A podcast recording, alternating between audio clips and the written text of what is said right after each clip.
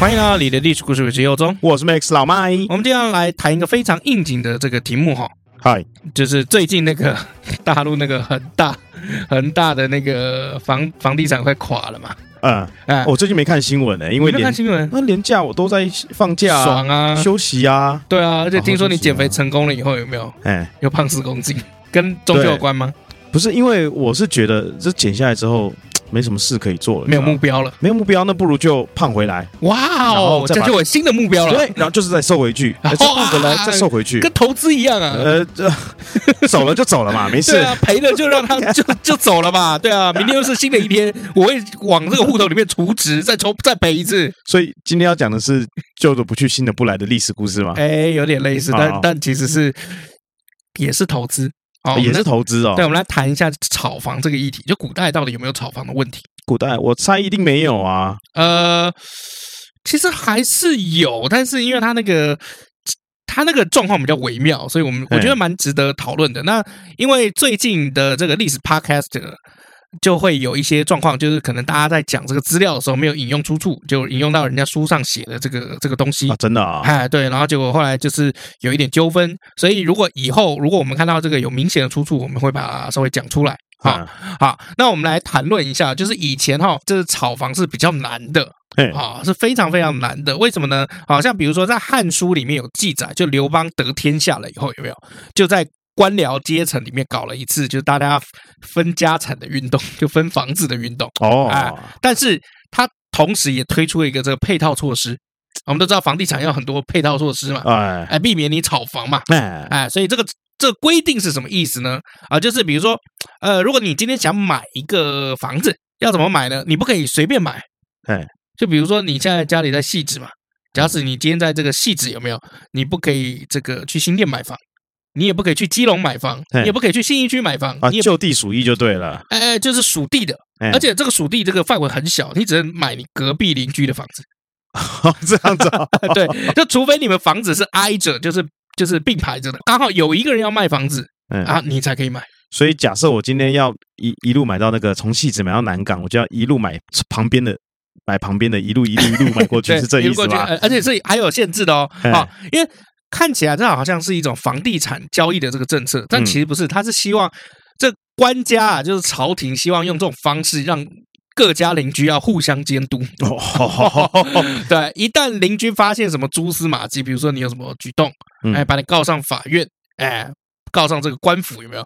情况属实的话，你的财产就房地产，官府就可以没收。没收了以后，官府一半，然后。告发你的人，举报你的人一半。哎呀，赚赚严重啊！对啊，赚严重啊！所以你看，这样谁敢炒房？没人敢啊，因为因为大家你我监督嘛，哎，对不对？对，好，那那个，哎，关于这样子这个限购的这种政策哦，到了唐宋时期，虽然有宽一点点，但是限卖的这种政策有没有，还是没有办法炒房？哎，什么意思呢？就比如说，像《旧唐书》里面就有写到，就是说，如果今天一个人你想要出售这个房子。好，你必须要怎样？先亲友，再邻居，后他人。下面一组就是你要先问你的亲朋好友，嗯，有没有人要买，然后才能问邻居，嗯，要不要买？哦，然后如果都没有，大家也都证明没有了，哎，你才可以卖别人。哦，有分有分这个顺序的啦。对，而且是法律有明令记载哦。如果你违反这个顺顺序，有哎违法啊，又要被搞了。哎，哦，就是卖房子还要先问亲友要不要，亲友不要，邻居要不要？哦，不要。好，如果都不要了，或者是他们出的这个价格啊、呃、太低，哎哎，你才可以选择对外出售这个外人，嗯，对外出售，哎，不是像以前这个，不是像我们现在这样，有没有什么永庆房屋啊、信义房屋啊一挂，嗯，哎，然后某某某某某某某某，哎，其实想想这样好像也没有到不好，哎，啊，就是至少说你现在卖这个房子的时候啊，你的亲朋好友知道你要卖了，啊。哦，就知道这个房子以后可能不是你在住了，嗯啊，大家就知道啊，以后要找你不要来这里，来这个地方找你。对，那你就有这个顺序，先给你这个亲属嘛。啊，因为有的时候这个亲属要接手房子啊，嗯，心可能不好意思。对，到底要怎么报这个价？所以今天如果亲属不要再卖给邻居嘛，嗯那邻居看我都住这边了，我买你房子干嘛？除非你房子比我漂亮嘛，嗯，对不对？所以最后呢，才有机会去。绕到就是外面你这个不相干的人，对，所以我觉得这样的顺序好像也没有不好哎、欸，其实，嗯嗯，我们刚刚这样讲哈，就是当时如果是亲戚邻居都不买了，还要在一张合约上面签字，我说我们真的不买，我们不要，哎，没意义，哎，所以这个文件在当时有没有？就是这个唐宋的时候，宋朝的时候叫做问账。问账，账就是那个账本的账，嗯，哎，那个有了问账在手，才能卖给外人啊啊，对。那为什么古代会有这种限卖的这种规定？嗯，哎，是因为就是说，古代的政府为了要控制这个社会，不鼓励人口流动，因为它比较好管理嘛。嗯，因为以前没有什么电子化，什么都没有嘛。嗯，跑了就跑了嘛。嗯，对啊，也不是像这个美国，不是还有一个那个社会 ID 的嘛？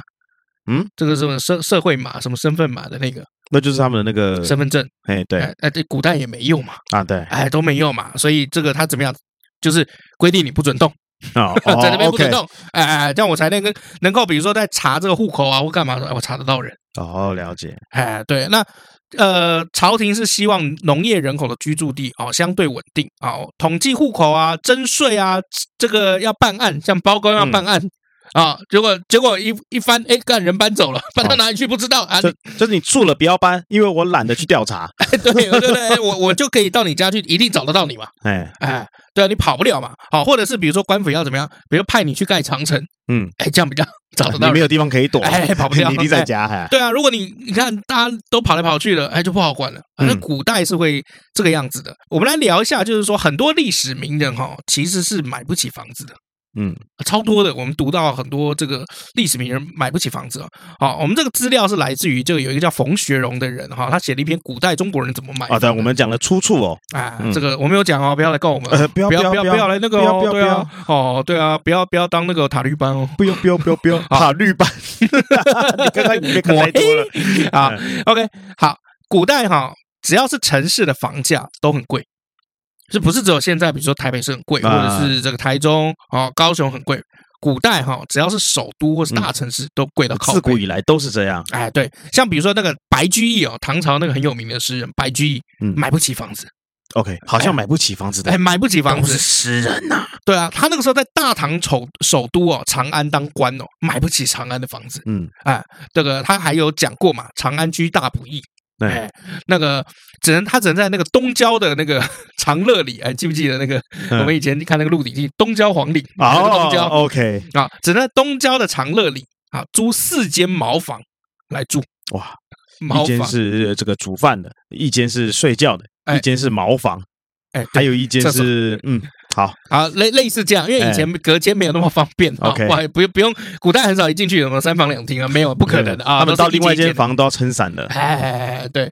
啊，那白居易是怎么样的？白居易是当年十六岁的时候来到长安，发现他都租不起啊，那个，因为他就是想来发展嘛，因为我们也都知道，就是以前比如说南部的小孩可能都会来北部打拼，嗯。啊，大概是这样子的感觉，像比如说大陆就会去，比如说当北漂。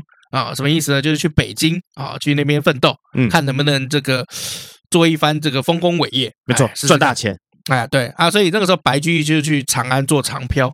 哦啊，就这样。好，那年轻气盛的白居易就原本以为就是说，哎，在长安应该没什么问题吧？啊，他这么有才华，对，对，这么会写诗，应该可以赚大钱，买房子给爸爸妈妈住啊。没错，很快他发现现实是非常残酷的，就算你理想再胖再丰满，对。结果我没想到还要跟爸爸妈妈要钱啊！哎，对，好，首先我们来描描述一下当时的长安。长安是世界第一大都市，就是放眼世界，当时的长安啊，唐朝长安是世界人口第一的大都市，常住人口有六十万，平民每个人哈平均人均收入哈就是一年是五千钱，就是五贯，嗯，哎，五贯。好，那长安一座两层的这个透天厝，售价是三万八千贯。你刚刚说两罐嘛，对不对？哎，五罐啊，五罐，哎，五罐。然后另外一个这个小楼有没有？哎，就两层的三万八千罐啊。所以平民要不吃不喝二十八年才可以买得起。哎，跟我们现在差不多哎，差不多。所以交易街道价几乎差不多。我们没有什么好再抱怨的啦，因为以前就这样了。哎，所以一开始白居易 只能去这个东郊那边有没有租这个茅房啊？这个茅房讲是茅房啊，有的茅房有没有还没有墙壁？嗯，是个亭子那种感觉。冬天漏风，夏天漏雨，住久了有没有身上都会长一些怪怪的东西？所以你看，我们都讲白居易的那个诗有没有？为什么写的就是很多都是这个什么穷苦人家，嗯，穷苦平民百姓？为什么？因为他自己穷啊，原来。题材，题材，哎，对对对对，因为就是就像卓别林嘛，就是都演这个小人物嘛，嗯，对啊，题材就是在这样子啊。那长安的房价为什么这么贵？哈，好，第一啊，就是有这个限购令，嗯啊，当时唐朝政府是规定普通人哈，每三口人给一亩宅的地，哎，就是贱民的话，如果你们家是贱民，哎，就是那种地位很低的，就是五每五口人一亩啊，如果你多的话。就挨打，要罚你的，哎所以买房不但要有钱，还要左邻右舍也要同意啊，不然其实你也买不了。可邻居要同意什么？同意你可以住这边啊？对啊，刚刚我们讲了，你卖房子这个邻居要同意，对不对？对啊，买房子也要哦。哦，这样啊，我、哦啊、我觉得你们可以住进来，这样。那我要看你不爽哦，那就不行了。然后再来有第二个原因啊，这个购房的这个中介有没有？要收巨额的手续费。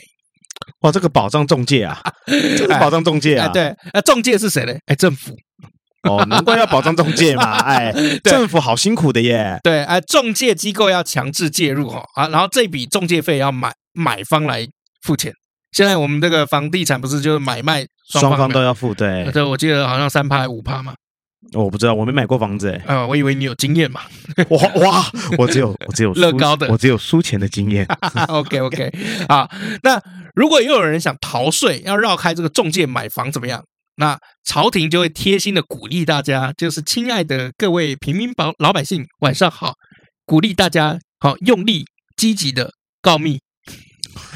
对对对，就举发 或者什么的，我们都讲嘛，就是古代是需要这个互相监督的。对，好，刚刚有提到，其实大家这样反而不敢乱来，因为罚的太重了。对啊，要是房子直接没收，等于他什么都没有了，然后还要看着邻居。跟政府就是收刮 fifty fifty，你知道？不过这个政策刚实施几个月有没有？因为太不得人心了，嗯，哎，所以长安就发生兵变，是因为房子的关系吗？对对。后来当时这个掌政的叫唐德宗，哦，就赶到了别的那个地方，所以其实这个房地产政策一弄不好，有没有？当权的都很危险啊，真的挺危险的。所以你看，我们现在这个政府也是对这个房地这个这个政策有没有？哦，真的很小心。好，再来就是这个。炒房有没有好，会导致这个房价虚高？哎，我们你一定会觉得很奇怪，就是说，刚刚不是在讲说又有限购又有限卖，那房子怎么炒？嗯，谁炒出来的？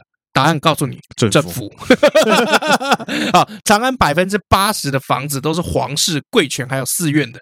嗯，哎，他们就一起哄抬这个房价。当然了，因为到时候他们收回来的钱才能比较多嘛。哎，对，当时唐朝有一个叫做窦爱的房地产的这个中介商人，原本很穷啊，结果在那边有没有就跟官家有没有联合开始起来炒炒房？哦哟，炒成什么样？长安首富。后来这个窦爱有没有？哦，大家就给他一个外号，炒王啊？哎，不是，豆半城。豆瓣一半的城都跟他有关，哎，对，炒房以后他就非常有钱。好，那刚刚那个可怜的白居易怎么样啊？他好不容易有没有当上那个秘书省的这个教书郎？好，这是一个不错的官，月薪是一万六千钱。哦，应该当官真的是有钱，月薪哦。哦，刚刚刚刚那个我们讲百姓一年什么五千钱？五千对，哎，他是一万六千钱，拉到现在差不多是台币十三万左右。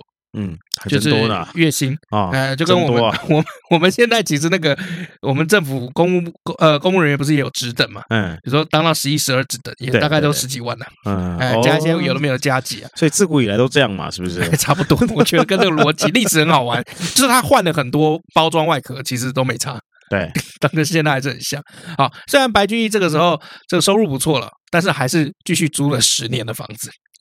买不起，没办法，因为我们刚刚算了，我刚刚这样子仔细算了一下，大概呃原本五千是两罐嘛，那哎五千是五罐，五千是五罐是不是？啊，五千是五罐的话，那就是三倍就是十五罐嘛，十五罐十六罐嘛。呃，平民收入是五罐嘛，然后我们刚刚讲的就是一层这个两层楼的楼房有没有三万八千罐？对，哎，那那个白居易有没有？刚刚我们讲了，他是这个一万六千一万六千钱。所以大概就是十六贯。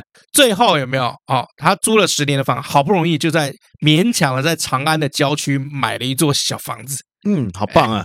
终于自由了。所以为什么白居易会写下这个“长安居大不易”？就这样，因为他十六岁来的时候穷的叮当响，住在那个破亭子、破茅房里面。嗯啊，然后好不容易当官，结果当上了以后，哎，这个薪水月薪一看好像很高，结果后来发现还是买不起，哎，就还是租了十年。这不就跟我们现在公务员一样吗？未必买得起市区的房子啊。哎，对对，哦，差不多是这样。好，这白居易哈，然后这个。呃呃，顺便跟你讲，就是白居易当时买的房子哦，距离长安有没有？大概五十公里吧，这么远啊？哎，在渭南啊，他那个地方叫渭南哈，那个渭南郊区嘛，我们讲郊区嘛，哎，还好开个车大概一个小时了，哎，没有车可以开啊，干，对吧？他平时他要怎么样做？哎，跟美国很像，平时他上班的时候就在长安租房子，哎哎，放假的时候就回到他那个渭南的家。OK，另外一位唐朝的一个大官叫韩愈。哦，是哦，啊，韩愈，哇，等一下，你这个反应有点 over。韩愈不是那个谁老婆吗？啊，谁？孙协志是不是？他老婆叫韩愈。韩愈啊，啊，韩愈啊，叫韩愈啊。我现在讲韩愈啊，干哦啊，在韩愈在长安也当官很很多年嘛，当很多年的官，他也买不起房子。哎，所以我你看嘛，这国立宾馆这个印的国文课本有没有？里面都是一些买不起房子的哦。啊，好，一直到他很老的时候，到晚年勉强买一套小房子。那韩愈这个时候就觉得啊，人生就是很满足，这样就满足了，这样就满足。他就写了一首诗，叫什么？使我来京师，只惜一卷书，辛勤三十载，已有此屋庐。此屋岂为华？唯我自有余。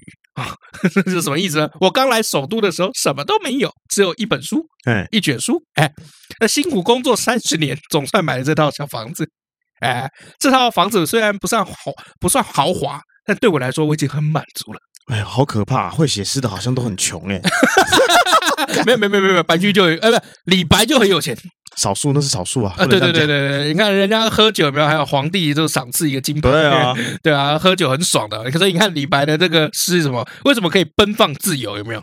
为什么可以这个豪气万千？因为他已经财富自由了。对呀，财富自由当然他妈的，对啊，你看那个川普啊，或者你看那个谁，就是什么那个啊，那个 Elon Musk，讲话为什么那么霸气？嗯，因为财富自由嘛。财富自由啊，大不了我不干嘛，没差，我有钱。对啊，你看 Elon Musk 他不是发一个就比特币以后是。狗狗币啊，哎，狗狗币以后是趋势啊，啊，对啊，以后可能买 Tesla 可以用虚拟货币。结果他买了送他妈妈之后，干这个狗狗币突然往下跌啊？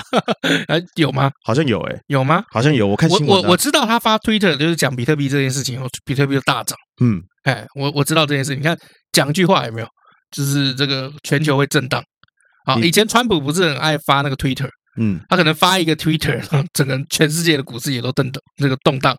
呃，这个川普多有钱哦，嗯，这个是真的很有钱啊，啊，真的，哦，真的很有钱啊。这个你可以去看之前他的呃，当总统之前的那个谁是接班人？对对，谁是接班人呢？就可以他发现多有钱啊。但他最厉害的应该是这个他的老婆跟他女儿啊。哦，就是伊凡伊凡什么？伊凡名字对我来说不重要啊。这个我就伊凡川普嘛，是吧？呃，不重要啊，这个外形很重要。哦、干，你又看人家脸鸡掰，又只看人家脸，我就肤浅啊 啊！也是没有，我跟你讲，大家都觉得是他老婆娶的好，生的好，没有，他以前是帅的。我有看过这个川普以前是帅，就年轻的时候样子，帅哥，超帅，帅、哦、到翻。那帅又怎么样？我喜欢的是他老婆跟女儿啊，帅又有钱，没关系，就可以有那个老婆跟女儿，没关系，他老婆。他老婆跟女儿的爸爸跟老公都很有钱，对啊，骗到手之后，靠北，想 太多啊。另外，唐朝的时候还有一个叫杜甫的，嗯，杜甫听过了吧？杜，不要闹，我怎么可能没听过？李白的好朋友嘛，杜甫嘛。刚刚韩愈你就说是孙权是老婆啊，干。哎呀，反正我哎，反正我知道杜甫是谁嘛，真是的。OK 哈，那我们都知道杜甫哈，啊，其实他在长安也很多年，还也是买不起房，所以你看我们的国文课本是不是都写一堆买不起房的诗人？对他们，但他们从来没有讲他很有钱啊。他们都写说什么？啊，他们有才华，不是讲很有钱。好，那他也买不起房嘛。然后有一次他落难在这个四川的这个期间，有没有？啊，杜甫也是住在那个很破的一个茅草屋里面。然后他的房子有没有住到一半还被那个风有没有毁掉？大风毁掉。然后以前三只小猪的那个 故事你知道吗？然后他后来就因为诗人嘛，就是东西毁掉以后要怎么样？就写诗啊，他写诗写了一首诗，叫什么？茅屋为秋风所破歌。我只能说哦，这个才华跟有钱真的画不上等号啊！哎，没有啊，你可以有才华，但你也同时可以很穷。所以我刚刚说才华跟有钱不能画上等号。为为什么？那你自己都说了，才华可能也没有钱啊。啊，所以我说才华跟有钱不能画上等号。但如果你很有钱，很有钱，极度有钱，我觉得也是一种才华。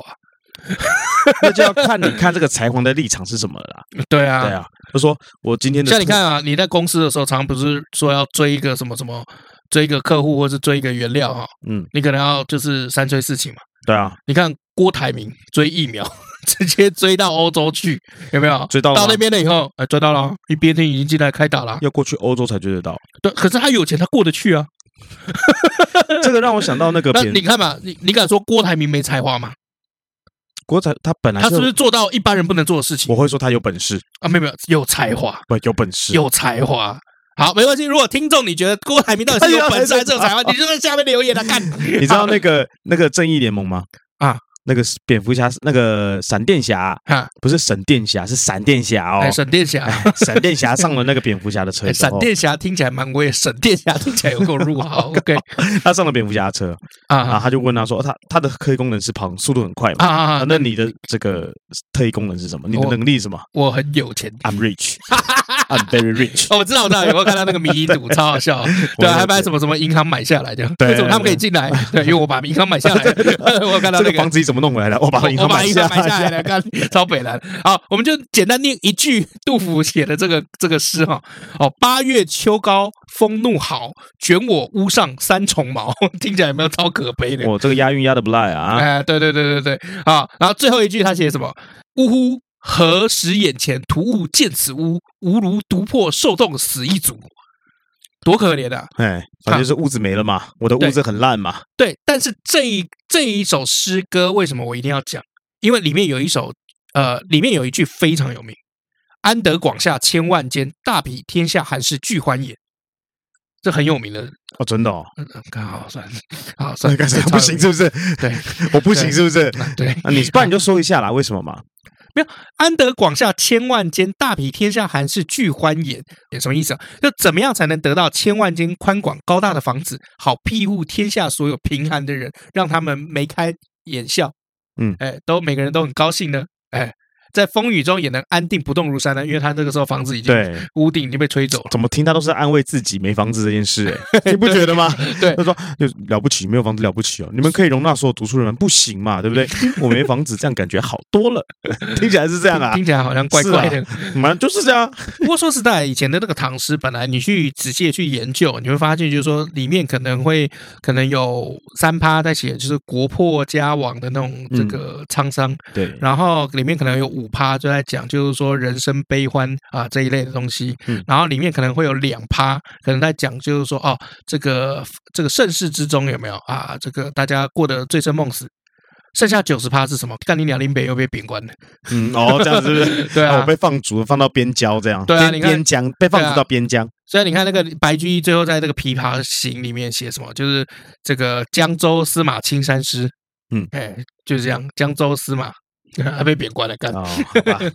对，青山寺。好，再来，我们来看一下北宋大官苏东坡，这个听过了吧？啊，我知道，他也是到边疆去了嘛。哎，他我们也认识啊，他也一样买不起房啊。那那个时候，北宋的首都在开封嘛。啊，他在那个地方做了很多年的官，还是买不起开封的房子。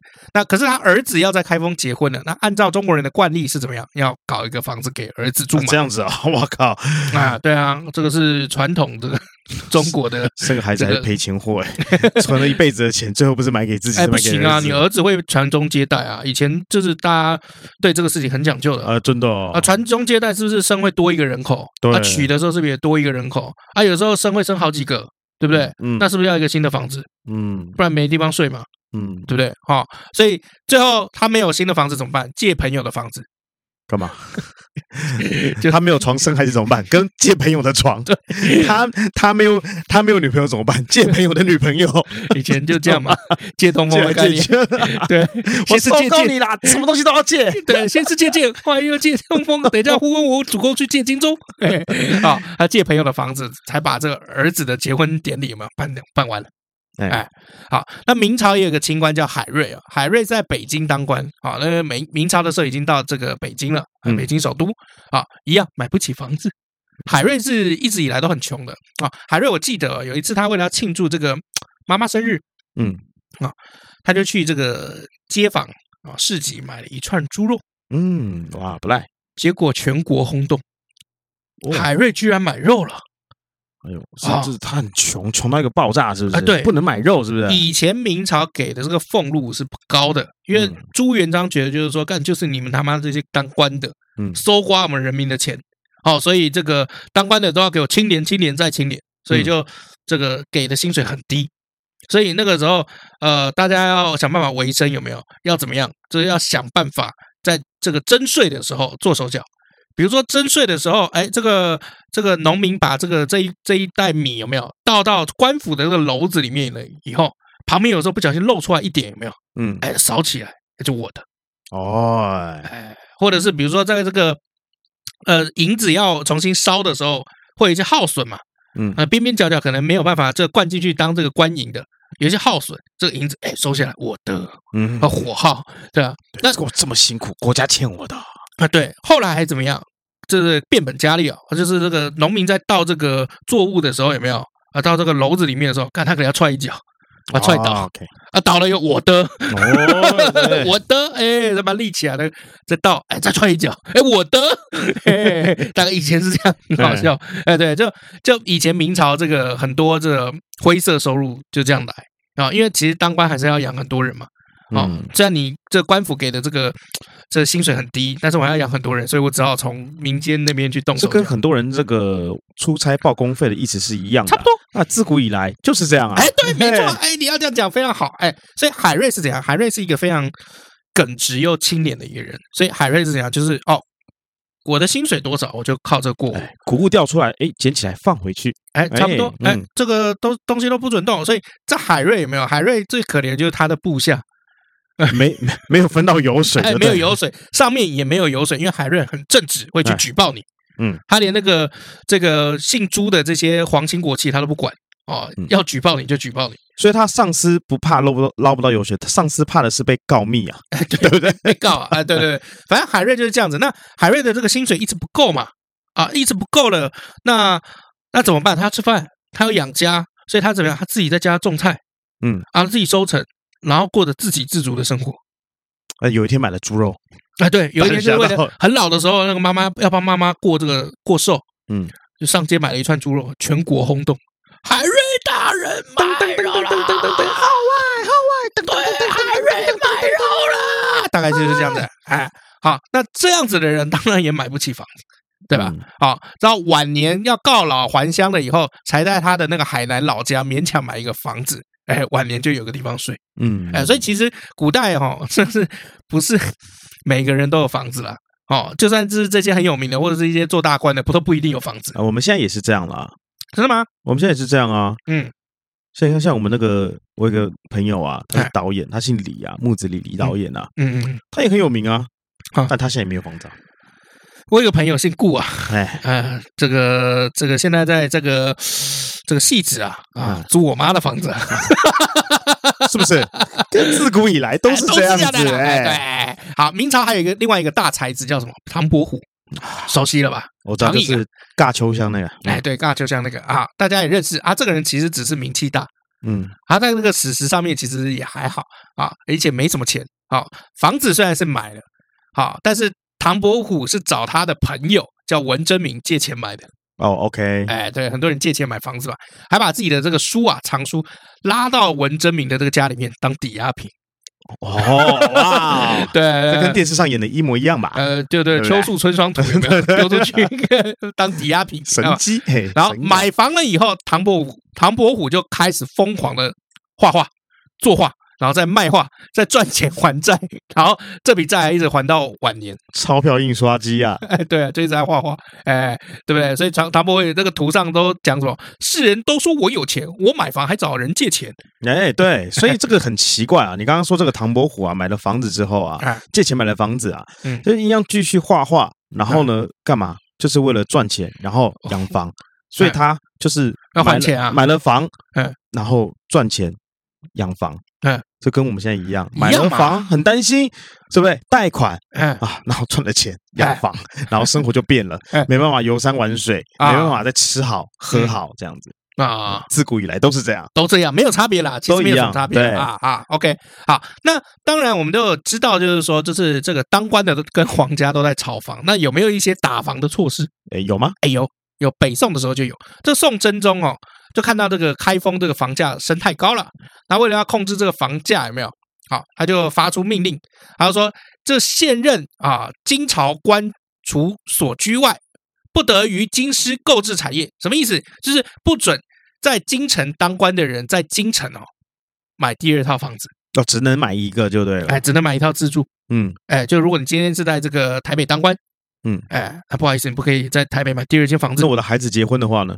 嗯，我的孩子结婚了啊，我不管，反正你就不不能买第二套房子啊。哎，当然这样。所以，可是那个，当然下面要怎么做这个手法，一定有很多嘛。比如说用别人的名字啊，或者怎么样的啊，都可以嘛。自古以来就是这样啊。对，那明朝后来也有这个继承哈啊，明朝有类似的这种限购的这种方式哈，像比如说他就有记载，就是在这个什么凡有司官吏啊，不得于建任处所置买田宅。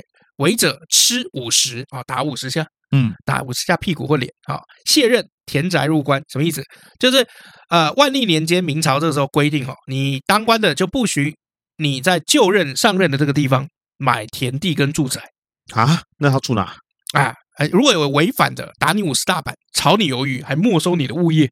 那不然要住哪啊？不然官家会配宿舍给你哦，睡宿舍是不是？哎，或者是你可以在那边租哦。OK，哎。对，因为官家通常都很烂嘛，好吧，官家都好吧，好吧，啊，对，哎，就这样，明朝也有这种规定哈。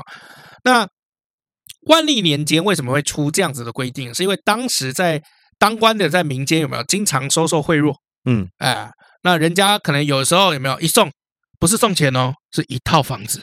哦，哇，好爽哦！而且怎么样？没有给你什么文件，就没有什么地契啊、房契啊啊，这种这种地产这事情都帮你处理好了。哎，对对，当时接受这个房地产贿赂的情况，哦，是很难查的，因为当时没有留下这些记录。嗯，你手上不会有这个房契嘛？所以他人家就给你嘛，送这个房子里面连仆人一起送一套给你。哎，也许可以哦，哎，也许可以哦，哦，很难查，所以干脆朝廷就直接就是说，啊，禁止你在就任的地方买田地跟房产。这样，哎，我一看你住在这边，哎，这哪哪里来了啊？这这这这这谁谁给的？啊，怎么可以住在这边？呃，就抓到了啊，哎，就是直接属地主义，就我现在眼见为凭。你现在就是有，不要跟我讲说什么你你哪个亲戚或者哪个朋友的房子借住，没有，没有这回事。哎，抓到哎就没收啊，哎大概是这样子。好，那呃，古代政府卖不卖地哦？来讨论一下，应该是不卖地吧？应该是这个地租给你用，然后你可以在上面盖房子，但是盖的房子的钱是你自己花的，然后你还要每个月给我。土地的租金之外，你还要付房屋的税金。干 BOT 哦，有没有？古代听起来古代就这样啊？有 没有？没有，没有，没有，没有。古代政府其实也会卖地，也会卖地啊。不是不同的朝代做做的方式不一样。嗯，好，比如说宋朝，当时不叫住宅用地招标哈，叫做十封头状啊。什么意思呢？就是朝廷会公布，就是哎，我这个地皮跟起拍价啊，那买家就把你自己可以出的最高价格，哎，写在信里面，装到信封里面，投入指定的信箱。那期满了以后，哎，朝廷就把信箱打开，就是看谁出的价最高，价高者得。哦，就投标嘛，干、哎、对啊，其实也是招标的意思啊。哎，哎，差不多就这样。好，那古代有没有社会住宅？一定有啊，哎，一定有。哎，对，好，那政府也会给这个穷的老百姓盖这种那个解困解困房。嗯啊，那。像比如说这个朱元璋就干过这种事情啊。朱元璋那个时候有没有啊？在《明太祖实录》里面就有写哈，洪武七年农历八月哈，哦，朱元璋就给南京的官员下旨哈，这就是说这个皇帝啊，看到南京还有周边有很多这孤苦伶仃、无家可归的这个游民穷人，嗯，啊，他以前也是很穷出身的嘛。对，我们讲了嘛，朱元璋开局一个碗嘛，还当和尚，还要过饭啊，他就叫这个他的这个臣子在南京的龙江的这个地方。好，盖了两百六十家的这个纾困房，嗯，哎，解困房，哎，给穷人居住，哎，就大概是这样子。不过说实在，这个古代这种事情其实不太多了，嗯，哎，就是大概就是真的要很孤苦的这种皇帝，哎，他才会理解，嗯，就是有这个感同身受的情况才会有。哎，对，好，那说到这个房地产交易哦，古代还有一个很奇怪的哦，就是要贴钱买房卖房有没有？如果今天我卖你有没有卖便宜？我买便宜了，嗯，我看到隔壁家，哎，怎么卖的这个贵？是不是比较贵？怎么会有价差？那这个受损的那个买的人有没有？哎，就会去找那个卖方，就是说，哎，对不起，你要补我钱。哦，可以这样子哦，可以这样子，可以回头回回回回马枪，是不是？哎，对，可以哦，可以可以回去就捅一刀啊，这很奇怪哦。哦，在明清两代有一个行规叫做找房款，就比如说什么意思呢？比如说我的房子一百两卖给你啊，过一段时间房子涨到五百两，我会有一次机会会要求你补钱给我。哦，只有一次机会，哎，一次机会。哦啊，就是比如说你炒我的房赚钱了，哎，我有权分一点。嗯嗯嗯，哎，就这个蛮蛮这个蛮酷蛮酷的，所以可以可以等到炒太高的时候再一次喊。哎，对，不要不要马上用掉这个机会。没错，一七二一年，江苏有一个武进人是叫刘文龙，就把自己的这个一亩八分地用七两的银子卖出去。八年以后，刘文龙就是说，哎，我原本一开始卖的这个价钱太便宜了。嗯，八年以后，请注意，八年以后再回来啊啊，就找了当当时的这个中介有没有？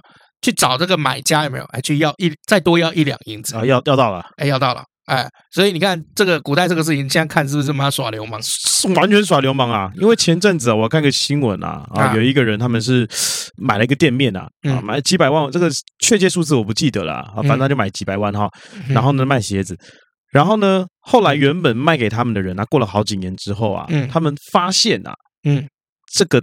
地方现在开始涨起来了，嗯。啊，就就有就有价差出来了，对，然后呢就说当初卖你啊，卖太便宜了，嗯，你把房子还来，这么屌，这么屌，所以我发现啊，啊，那个人可能是穿越时空回来的，哎，有可能，有对不对？穿越时空到到了这个现在这个地方哦，啊。对，你欠我钱，要把房子还来。后来还还就是还什么泼油漆啊，然后还叫我警察来这样。对，那当然一定是一定是输的嘛，因为这个我们现在是不可能发生这种事情，让这种事情达成嘛。那为什么会有这么奇怪的事情哈？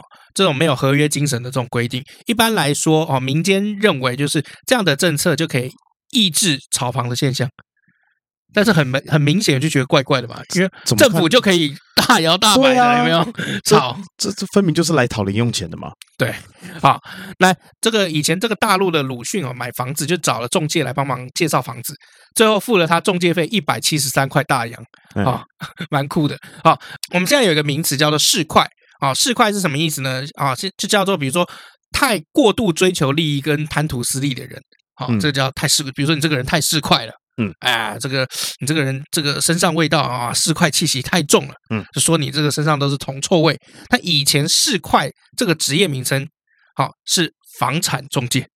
哦，原来是这样啊。哎，哎，对的。好，那后来呢，这个市侩这个职业名称后来变牙侩，再后来变牙人啊。那古代的牙人就是房产中介。那他收多少中介费呢？好，叫古代有个行规叫乘三破二。嗯啊，什么意思？就买方付三趴，卖方付两趴，中介一共抽五趴。哦，乘三破二啊，是不是很高？超高的吧？很爽，真的是发大财呢啊！哎，对对对对对对，好，但每个朝代哈对这个行规的执行程度不同哦，所以其实不一定每单可以到五趴了。嗯，但原则上就是说，我们刚刚在讲这个中介费乘三破二啊，就是哎，其实有一个标准值就五趴。啊，哎，所以我一直觉得，为什么现在营业税什么鬼的都是五趴？原来是这样来的。哎，该收该收该收，我们就默认吧。好，那再来就是，现在我们不是政府在拆房子的时候有有拆迁的补助嘛？嗯，如果我我今天指定要征收你家的这个地，嗯，然后结果大家要被拆房子了，啊，这个政府会补钱给你。古代有没有？有。古代也有，哎，对，北宋的时候，开封有一次有没有外城要外扩，需要拆一百二十户的这个房子，那宋神宗就让这个臣子制定这个拆迁补偿计划，嗯，哎，然后臣子调查研究以后写报告，呃，说，哎，总共要补偿老百姓大概两万零六百贯，每户平均可以补偿一百七十一贯，哎，有这个拆迁补助款。哎，对，所以这个，因为我们都讲了嘛，房地产如果弄不好，是会暴动的。刚刚已经讲的地方啊，是啊，嘿嘿嘿嘿，对，好，那古代买房子也要交这个这个税哦，也要交税哦，好，要交多少税？哎，这以前那个买房子就是看那个房契，地契房契啊，这个房契啊，这个收税从这个契来交这个契税。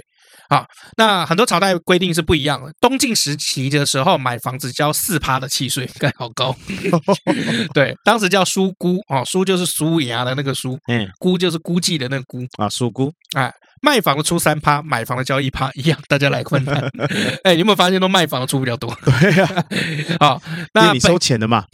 对，好，北宋也举例哈啊，宋仁宗的时候买房的契税是两趴。嗯。好，那元明清三代大部分的皇帝都规定是收三趴。好，那古代三趴是比较普遍的契税的税率。嗯，哎，这个这个蛮好玩的嘛。反正我们现在不是买房子会有一些这个房产证嘛？呃，房产证，大陆是叫房产证，因为我现在没有这个买房的经验啊。你只有在大陆有买房的经验嘛？没有没有，大陆可能有看过一些房子的经验。三窟啊。好，那那个台湾叫什么？房契哦，不是房契啊，这叫什么？就房契啊，就叫房契吗？呃，不然你要叫什么？哦，卖 哦好，那大陆身份证叫什么？那我们跟古代差不多，古代就是叫房契或者屋契。哦，对啊，不不不然你要叫什么？啊，可是我很好笑哦，就是房契是这样，古代有政府专门给你的格式，只有这依照这个格式才算正式房契。不是你拿一张 A4 出来，然后 Word 打一打 就是房契，不是这样哦。对对对对对，它是这样，政府会颁一张这官颁契纸或契本，好，就是官方参考格式。好，但是民间其实很多人也不用官呃官家的格式，用自己的格式，民间认就可以了啊。哦、哎，对，好，那通常这张房契要到官府去，然后去交那个我们刚刚讲那个契税，然后这个官家会给你盖一个章，嗯，就认了啊。这个这个这个房契屋契就认了，受到政府的承认啊，政府的保护。哎，那因为盖了一张这个印子啊，那个印章不是红的吗？嗯，盖完以后就叫红契。好，那如果你没有交契税。这张房契就叫白契，白契就没有任何的法律保障。OK，哎，那如果日后产生一些这个买卖纠纷，哎，这个告上衙门，衙门一看，哇，白契连契税都没交，滚。OK，那是你们家的事了。哎，对，逃税，逃税，滚，不给你，连立案都不给立案，你就告状无门。OK，哎，这就是为什么古往今来的所有的这个房房契的买卖还要交契税？为什么？因为有的时候就是。这个算警察局啊，古代衙门就警察局嘛，要处理这些事情也是有人力成本的，没没错，要交税，哎，所以其实还是蛮蛮合理的啦。好，OK，好，以上就是我们今天跟大家带来就是古代关于这个炒房啊、买房啊、啊卖房的一些这个冷知识啊。那我们休息一下。哦，终于下班了。哎，老李，你看那个好漂亮哎，北七啊，你可以再大声一点啊，我还怕人家听不见嘞。我又不是故意的，我控制不了我自己啊。你不觉得她很漂亮吗？当然漂亮，人家要吃五滴啊！五滴什么？Cup 哦？你怎么怪怪的你？白痴不是啦，是台湾绿金 Green Go 的五滴胶原 HA 啦。台湾绿金五滴胶原 HA 足足含有四千毫克的二生态胶原蛋白，再加上全身润弹关键要素的三 D 鲑鱼鼻软骨，而且富有维生素 C，然后维持晶莹透亮。不仅如此，里面有玻尿酸湿润升级，为它创造源源不绝的保湿度。最重要的是不含雌性激素，可以空腹吃哦。你怎么知道？台湾绿金 Green Go 就有了，怎么可能不知道？北七哦，我是说，你怎么知道那妹子有吃五滴胶原 HA 啦？因为那是我女朋友啊，干，我要去黑北老白。哎，你不是有老婆吗？哎哎，五滴胶。H A 倍儿亮，谈论好闺蜜，细致动感，so beauty，赶快搜寻 G R E N G O L D，台湾绿金 Green Go。好，我们回来喽，回来喽，回来喽。好，好，好，我们为什么讲今天这一集？就是这个看到那个恒大债务危机啊啊，就是今年呢，恒大集团啊，就是大陆的世界前五百强的这个企业，恒大啊，他们是做这个房地产的。啊，那因为他们的这个债务哦，哦高到就是快要动摇这个国本，现在面临的就是中国政府到底要出来整顿，还是让恒大家摆着烂，还是看比如说我这块只救你一部分。一开始哈，恒大踏入房地产的时候啊，就跟一般的这个小地产就是差不多，就买了一跟政府买了一块地皮，嗯，然后盖房子。因为当时当时是怎么样，就是第一次盖房子，所以卖的卖价也很便宜。结果他的那一块。这个第一个开发的这个房子有没有一天之内整个社区全部卖完？嗯，好，一天还还半天嘛，全部卖完。然后恒大就在半天之内有没有就赚到第一桶金？嗯，哎对，然后恒大就一直不断开始就是开杠杆，就尝到甜头了嘛，就开始就比如说就去买地皮，然后开发，然后盖房子。然后这中间呢，恒大还做了很多奇怪的投资，像比如说这个我们去这个房地产。呃，看这个预售屋的时候，是不是这个一楼大厅要漂漂亮亮、美美轮美奂换，结果那个房仲是不是要穿的窄裙，然后身材都很好，对不对？对。然后这个桌上是不是还要放放水？没有，放咖啡，放饮料，哎，也有放水，还有放茶点啊，对，也都有放水啊。恒大就看进，想说，哎，反正我都要买这么多水，不如我开一间水公司哈。恒大就开始有卖水，真有意思，哎，对。然后恒恒大那个时候还去投资了很多钱去在那个电动车。嗯，他说我们要这个几年之内要打垮这个特斯拉，嗯，哎，结果现在一台车也没生出来，对，可他花了非常非常多钱，想法很好啊，想法很好，对，想法很好，对。然后恒大还买了那个足球队，啊，这个中国的这个足球队。啊，想法很好，很多很多财团都这样，哎，很多财团都这样。可是他就是后来杠杆有没有越开越大，越开越大？那他是房地产房地产的这个这个产业，后来他还跨足到投资金融理财。他自己开发一些理财商品，好，那一开始其其实大家买的时候就想说恒大是五百强嘛，世界五百强，就品质有保证。然后后来大家都买，一开始也都有赚到一些钱。那等到后后面有没有？在今年有没有？很多人就不对劲啊？为什么？因为恒大的很多高层都提前的把现金抽回来，嗯，把投资的这些标的有没有都赎回来？然后就后来就发生，就是恒大没有办法去。准时按时的偿还，比如说利息，然后比如说还跳票啊什么的，一大堆。哦，那这个事情就爆掉。所以我们在想说，嗯，好像跟这个古代有没有这样子的事情？哦，不然来研究一下。后来发现，就是因为古代有没有没有那么蓬勃的资本主义。嗯啊，所以原则上不会有这种事情。对对啊，对，最多就是你买不起而已。对啊，你买不买不起，谁害的？政府。啊，你敢动政府吗？不敢，不敢嘛。对啊，就这样啊。好，那政府当然也要赚钱嘛。嗯，所以就是默许很多人就是跟他一起狼狈为奸，然后就是把房价炒高。我只能说他们真的是有牌的流氓啊。哎，对啊。所以其实我刚刚在讲的时候，我其实有点精神错乱，你知道吗？因为古代有没有这个说房地产发展不起来？你说是也不是，不是也不是，为什么？因为其实可以发展起来，可是你看都是政府在发展，嗯，哎，民间它是不允许你民间发展起来，OK，哎，你要发展起来，你还要跟政府合作才能分一杯羹，其实也很正常啊，因为那时候就是以上为主嘛，啊，对不对？所以当然是以他们说的为算啊，啊，不像我们现在这边这么 民主自由。啊，对不对？啊，还可以让外人来投资，以前行吗？对，也也不太行啊，因为以前没有那个资本的那个概念。哦，因为资本的概念，我觉得资本最可怕的是怎样？它可以跨越时空。嗯，就比如说，你可以在呃，古代一定很难想象，就欧洲的钱可以进到亚洲任何一个这个都市或国家或地区，然后去炒它的货币，或者是炒它的房地产。这叫时空吗？嗯，这是时空啊，因为它的一个在欧洲，一个在亚洲。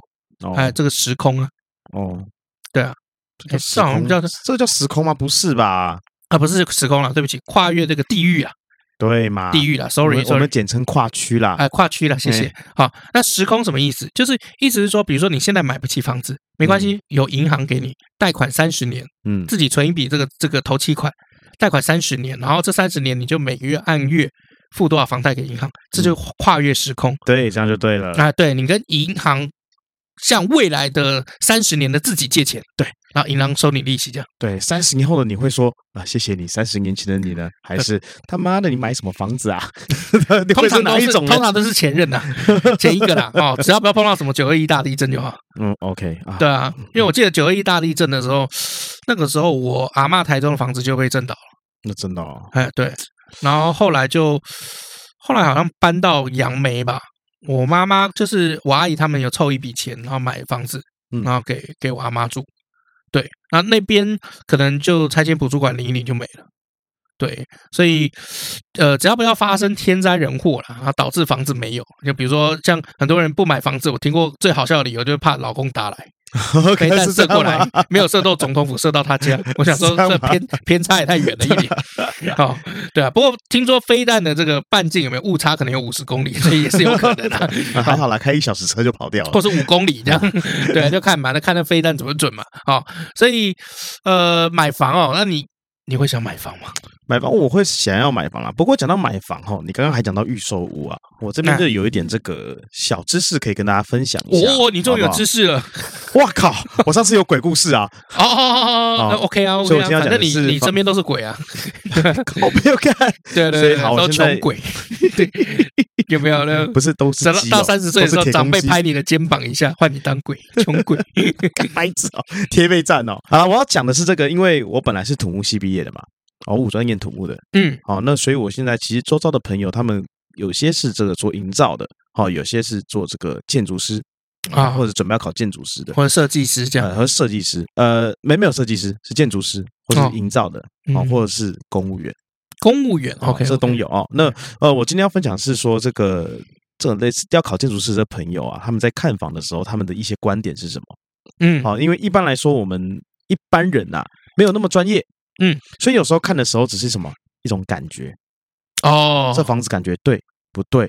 哦，它的价格合不合理？周遭的交通便不便利？嗯，好，大大概都是这样子。可是如果说今天真的是你是专业看房，我所谓专业看房，包含了你可能一年内可能看了十几次、二十几次。那你这个看十几次、二十几次，你代表你是有经验的。嗯，好，那我今天讲的是本来就懂这些的人，他们他的看法是什么？嗯，比如说我们今天就讲一个预售案好了，一个屋子预售案，你要从个从三点去分析它。你说，第一个是基地配置，第二个基地配置，基地配置就是基地的配置。啊，哎，废话，我还想说只有 讲跟没讲一样。第二个就是环境分析，就是环境的分析，干废话。好啦，不要闹啊。第三个是平面配置，啊，就平面的配置。哇 哇，你抓到了要点啊，超棒的。哎，怎么说呢？我们就简单来讲，不要讲太深了啊。这个基地配置就是说，比如说它这个预售案啊，你都可以去上网找到这个预售案的资料，那你就可以去看它的建造执照。那建造执照就以人来讲，这个建造执照就有点像这个户籍成本一样啊。这个建造人是谁啊？建商是谁啊？要建在哪里啊？嗯，然后再来就是它的这个建案的设计，再来就是环境的分析。环境分析，大家一般来说，我们大家在看的时候，就是交通便不便利嘛？嗯，有没有地方停车？是不是面向大马路？哦，那他其实说出了一个观点哦，有的时候这个预售屋，你只是从比如说相相对的平台或网站看到哦，某某什么三重啊，什么规划区或什么的，那有的时候你时间没那么多，没办法直接人去现场看，嗯，这时候有个东西很好用，叫做 Google，哎，对，你就打开 Google 的地图跟 Google 的街景，嗯，你去看它的东南西北各是什么东西，嗯，好，面向有什么地方，那街景是看什么？你这个建案的房子两边，嗯，是什么房子？而说，假设你今天旁边的是消防局，嗯，或者是你旁边的是卖餐饮的，嗯，好，那你就可以看说，哦，你就可以看它的这个地图哦，你可以去估计说它这个距离大概会多近。这时候你就可以顺便去看这个建案、这个预售屋它的窗户开的方向大概是什么地方。然后再来第三点，平面配置，嗯，哦，平面配置的话，就是可以从四点来观察。哦，第一点就是这个基本素养，基本素养，基本素养是什么？就是这个设计的空间啊。它这个整个格局会不会很奇怪啊？比如说这个不不方正，哎，不方正，或者是这个有三角形。你今天一进来啊，这边多了一块，你要干嘛？哦，比如说有有一些房子很悬哦，就我那时候在看办公室，一进去有什么？你正中间你就看到一根柱子。哎，对，那这这这这什么？对，对不对？啊，再来第二点就是这个结构的系统。哎，结构系统这个就比较专业一点，因为一般我们人在看的话，就是只是看这个梁啊跟柱的这个位置会不会很奇怪？嗯，可是专业的人他们就会去看啊。这个连外面，它外面的墙会去看哦，甚至会站到对马路去看，说这个房子啊是不是斜的？哦，有没有正？好。好，有没有正？这个这个很重要啊哦，这个很重要。对。对，那第三个就是这个格局的配置。啊，它这个跟刚刚上面的结构系统呢有有一点点关联。比如说今天这这面墙啊，它多出了这这个柱子哦，嗯嗯，它如果今天多出了这个空间啊，嗯，好不够深也不够浅，那你要做一个边柜，还是要做个酒柜？嗯，没没有办法进，也没有办法。我知道，我知道，这是一件很困难的。因为台北现在很多房子就会玩一些什么二加一房、三加一房，那其实那个加一根本就不是一个很好的多出来的空间。对，那你你要拿那个空间干嘛？你不知道躲猫猫吗？躲不住啊！摆张床就没了，没有任何收纳，所以其实那个真的不是很好的格局了。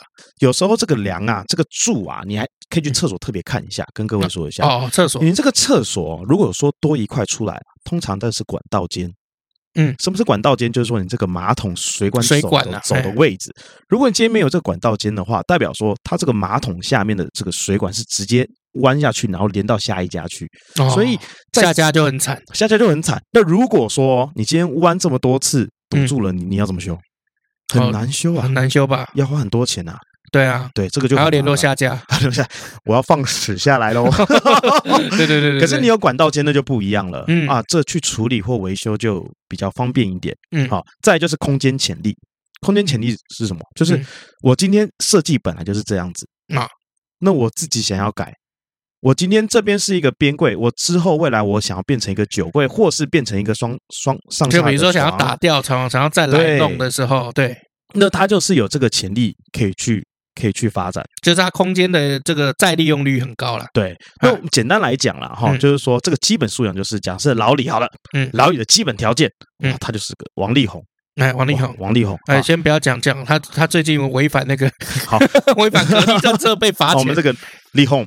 啊，李李有 home，好不好？那这个结构系统呢，就是你脱掉衣服后的状况。哦哇，你今天这个有六块肌，赞。哎，对，你今天是一桶六块鸡，哇，有胖老爹，你你啊，对，你啊，那再来这个格局配置就配置就是说，你这个穿衣服，而你是穿这个登山装呢，啊，还是你是这个平常穿西装呢？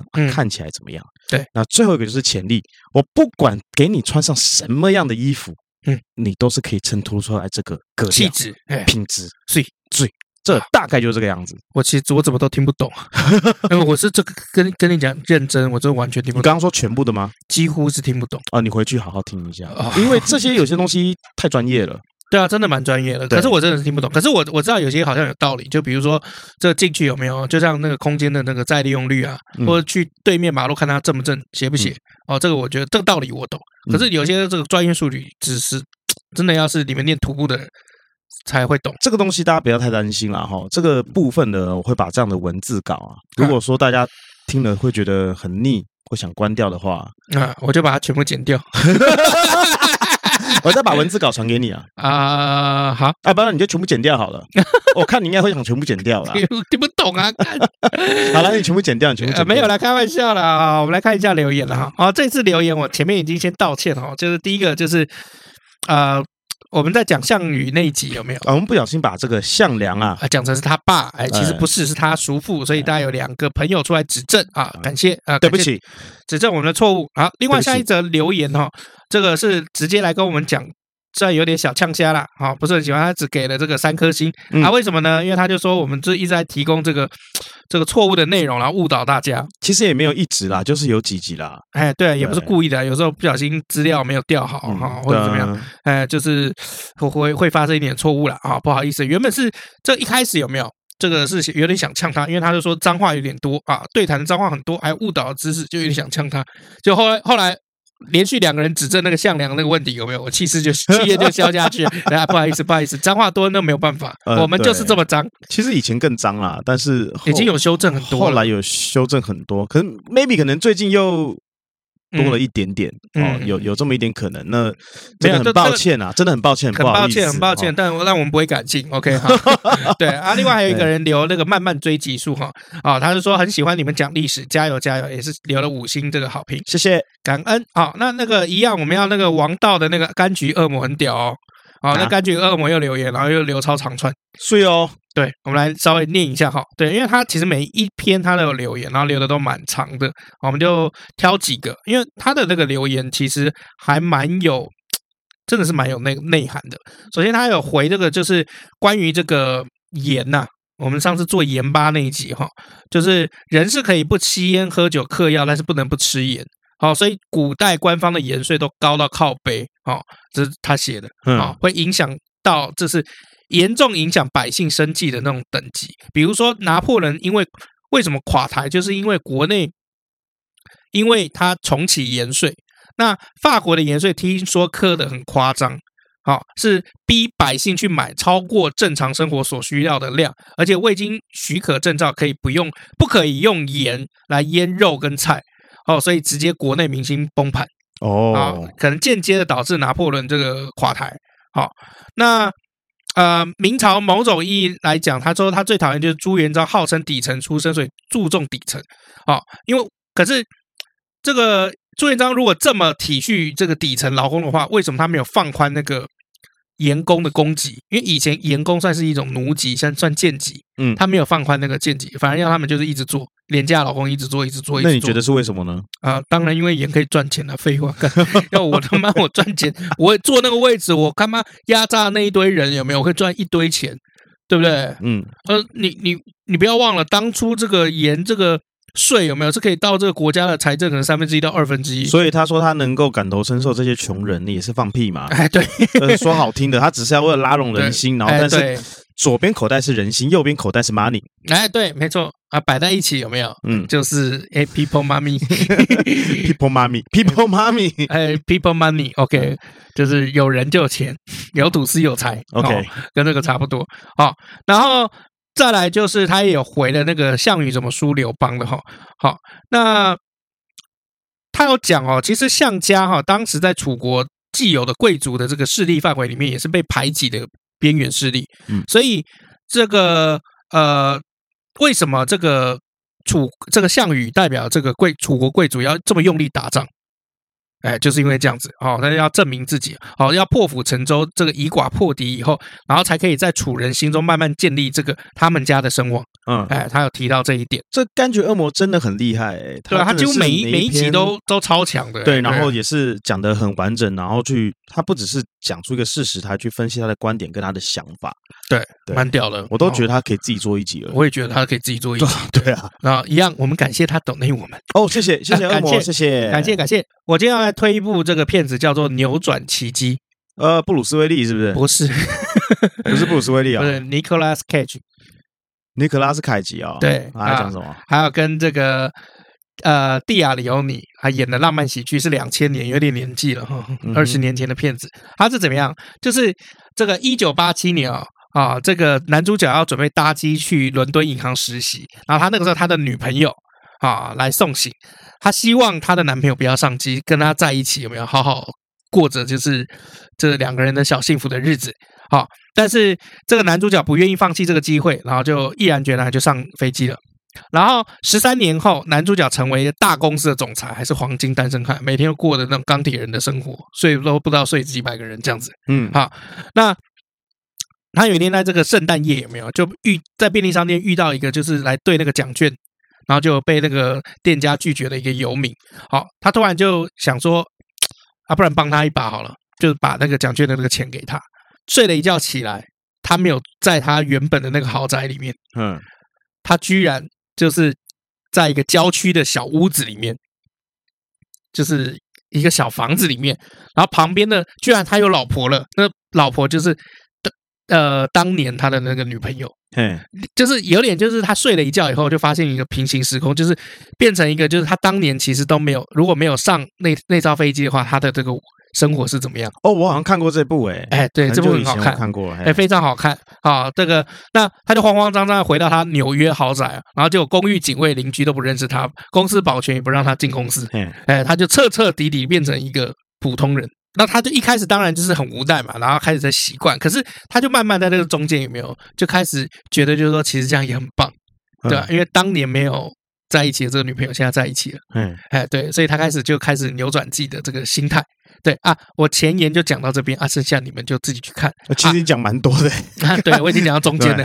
呃，没有没有，他已经讲完了。没有啦，没有啦，没有讲完啦啊 啊！因为他是这样，怎样？就是哦，我们我们人生是有借贷法则的。嗯，哎，就就像比如就是说，呃，如果大家现在都在炒这个低薪的这个问题，买不起房啊，低薪的这个问题，好，可是问题就是说，你要去看他选择那个工作是不是其实让他保有相当大的自由，嗯啊，或者生活品质。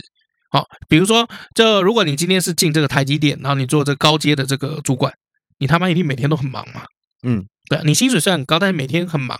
然后你不管今天有没有疫情，你是不是都要飞来飞去开会？哎，没错，哎，一定要嘛。然后比如说美国要扩厂，你是不是要过去弄？确实，日本要扩厂，你是不是要过去弄？大陆要扩厂，是不是要过去弄？那就飞来飞去。那你请问一下，你有家庭品质吗？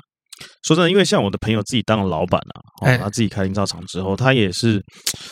呃，吃饭的时候就会去聊到说嘛，然后他现在这么忙啊，嗯、那其实他现在赚了很多钱，家庭可以顾得很好是没有错，可是他没有太多的时间可以陪家人。对啊，在初期的时候，所以他后来就是慢慢的就是会把事情可能分出去做，或或是把一些东西都规划好，才慢慢的比较有时间可以去陪家人。可是他过去一定很久一段时间都没有因为他非非常努力，他可能从早喝到晚。啊，那喝喝酒啦，应酬啦，真的是这样子。对，营造都这样啊。对啊，我们都很熟悉了哈。OK，好，那其实他其实都在讲人生借贷法则，就是在讲，就是说，既然你已经选择这高薪，你就一定要牺牲这个自由，确实，还有跟家人相处的时间，好，不然你就不要该嘛，因为你要一个高薪的生活嘛。嗯啊，那如果你今天选择的是自由，或者是比较舒心的这种生活方式，那不好意思，你的。